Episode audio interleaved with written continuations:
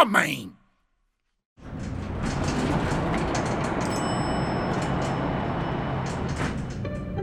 Bem-vindo a mais um episódio do podcast Faz-te Homem de Luís Coelho. O podcast especialmente criado para te lembrar que homem que é homem não tem medo de ir ao médico nem de fazer o exame da próstata. Uh, desculpe, vai subir? O quê? O nível PSA? Oh, Vasco, até pode subir, mas não há um valor a partir do qual se diagnostique o cancro da próstata. O cancro da próstata pode apresentar valores normais no PSA, não é só quando são altos. Aliás, valores altos até podem significar outra doença benigna. O importante é ser acompanhado pelo seu médico. Mas já vi que o Vasco vem tratar disso. A sua carinha não engana ninguém.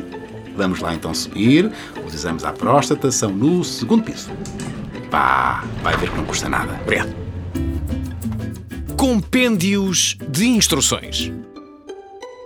Se a coisa que os homens gostam de fazer é montar coisas. Por outro lado, se a coisa que os homens não gostam de fazer é ler manuais de instruções. Para piorar a situação, as coisas que deviam vir com instruções são as únicas que não vêm. Para uma mulher, montar um móvel é uma ciência exata. Há uma caixa, peças, ferramentas e um manual de instruções para seguir à letra e pela ordem indicada. Para um homem, é toda uma aventura de dimensões épicas. Vamos a isto? Ponto 1. Deite fora o manual de instruções. A primeira coisa que o homem faz quando começa a montar um móvel é pegar no manual de instruções e deitá-lo fora. Homem que é homem está geneticamente preparado para montar coisas. Não vamos aprender a fazer uma coisa que nos está nos genes num pedaço de papel. Quem é que as pessoas que fabricam os móveis pensam que são para saberem a melhor forma de os montar? Se soubessem montá-los, não vinham às peças, pá. Ponto 2. Junta as peças de forma a recriar o desenho da embalagem. Para uma mulher, montar um móvel sem olhar para as instruções é um dos grandes mistérios da humanidade. Mas, se o facto de sermos homens não bastasse, o desenho na caixa é mais do que suficiente para percebermos como é que aquilo se monta. É verdade que o resultado final nem sempre é igual ao que vemos na embalagem, mas isso é porque eles usam Photoshop nas fotografias. Ponto 3. Use o menor número de ferramentas possível. Para uma mulher, há uma ferramenta certa para cada peça. Se é um parafuso em cruz, usa-se uma chave Phillips. Se é uma porca, a peça, não a mulher, okay. usa-se uma chave inglesa. Já um homem, seja qual for a peça, usa a chave que estiver mais à mão, nem que seja a chave do carro. Ficariam surpreendidos com a quantidade de móveis que dá para montar só com a chave do carro. Acho que ainda tenho um desses lá em casa. Só preciso levar uns calços para não abanar e está impecável. Ponto 4. Abane vigorosamente.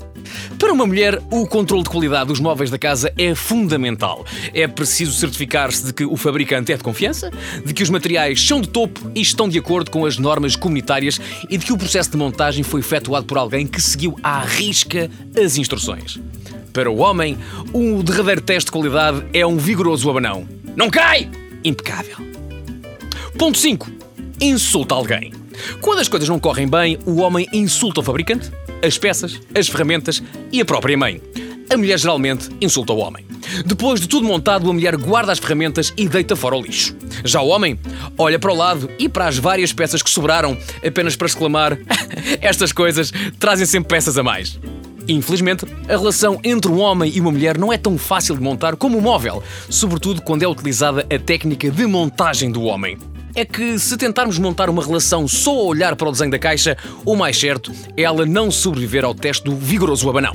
Isto porque, no caso das mulheres, o desenho da caixa é tão enganador como um sutiã push-up. Não tem nada a ver com o que nos espera a seguir. Talvez seja por isso que muitos homens procurem a comodidade das bonecas insufláveis. São as únicas que vêm com instruções, dois anos de garantia e, quando começam a ficar flácidas, vão para o ecoponto amarelo. É que, mesmo que as mulheres viessem com o manual de instruções, de certeza traziam peças a mais.